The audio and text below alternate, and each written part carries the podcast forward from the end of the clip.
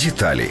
Наиболее масштабной на выставке стала экспозиция научно-производственного объединения «Практика», которая продемонстрировала более 10 экземпляров бронированной техники. БТР под названием «Атаман» впервые представлен публике. Эта новая колесная платформа 6 на 6 почти полностью собрана из импортных проверенных деталей. Из украинского на нем только вооружение, например, 122-миллиметровое орудие от гаубицы «Гвоздика». Многие экземпляры разработаны и подготовлены к испытаниям в довольно короткие сроки в условиях войны. Среди них, например, беспилотное многоцелевое транспортное средство «Фантом», комплекс разведки и радиоэлектронной борьбы «Джеб». На стенде президентской ленинской кузни, быстро освоивший строительство боевых катеров, был представлен легкобронированный автомобиль «Тритон-01», гранатомет УАК-40 и боевой робот «Пиранья». Вооружение «Пираньи» состоит из 12,7 миллиметрового пулемета, но может быть изменено на 40-миллиметровый гранатомет. Интересная новая разработка инженерной группы батальона «Азов». Это модернизированная бронемашина БРДМ-2. За личные средства руководства инженерной группы, правда, по договоренности с Минобороны. В ближайшее время броневика ждут заводские и военные испытания, после чего профильное ведомство вынесет свой вердикт о перспективах использования машины украинскими военными.